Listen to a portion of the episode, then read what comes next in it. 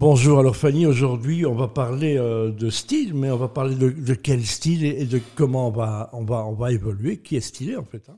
Oui, aujourd'hui on va parler de style différenciant. Voilà, exactement. C'est toujours le petit point qui fait qu'on les reconnaît à chaque fois. Exactement.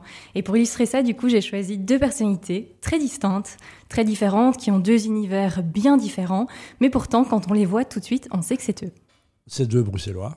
C'est deux Bruxellois, oui. Un homme et une femme. Mhm. Alors, euh, bon, j'ai envie de deviner, mais euh, euh, en tous les cas, Stromae.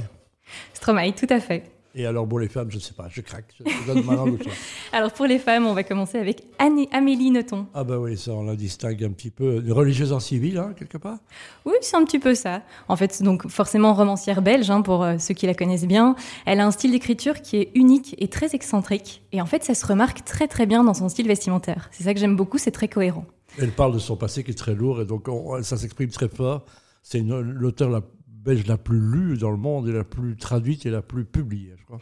Tout à fait, tout à fait. Et comme tu dis, donc un univers très sombre, un passé très sombre, qui se remarque dans son image, puisqu'elle est toujours habillée en noir, souvent avec un grand chapeau, et le teint très blanc et un rouge à lèvres très vif rouge. il y a un côté japonais, je le dis parce qu'elle a vécu là-bas, il y a un côté geisha un peu. Hein C'est un peu ça, oui. Mais du coup, un style hors des tendances de mode, qui est très pointu et du coup très différenciant. Même chose pour Paul Van alors sait aussi, mais lui aussi a passé compliqué, on le sait, hein, il s'en est pas caché.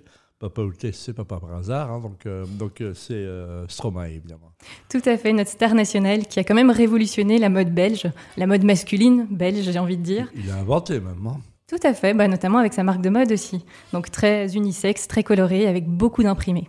Et ce qui est drôle, c'est qu'il a commencé très sagement en se différenciant avec un petit nœud papillon et des imprimés. Je ne sais pas si tu te souviens, Pierre. Et puis des Bermudas, des grandes chaussettes, il y a ce genre de personnage, oui. Exactement, mais du coup, il a vraiment fait évoluer son image au fur, et, à mesure des années.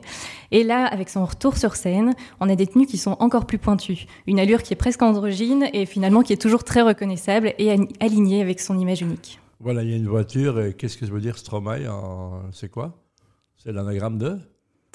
Maestro. Ah, mais oui, Maestro, sa marque. Oui, c'est sa marque, Maestro. Et puis, c'est l'acronyme. Il a commencé en radio aussi, hein, chez Énergie.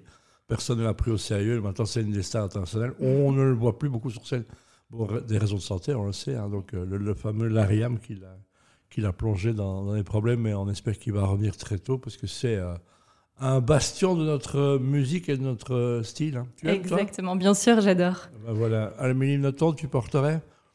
C'est son style, c'est pas le mien. Mais ce que j'aime en tout cas dans ces deux, deux personnalités, c'est qu'ils ont vraiment un style très différenciant. Et donc quand on les voit, bah, c'est eux et c'est personne d'autre. Et ça, c'est ça qui est génial. C'est vraiment un choix. Ils l'ont fait, ils l'ont su. Merci Fanny. La semaine prochaine, on va, on va parler d'autres personnes. Moi, j'aime bien, j'aime bien ces petits jeux comme ça. À la semaine prochaine.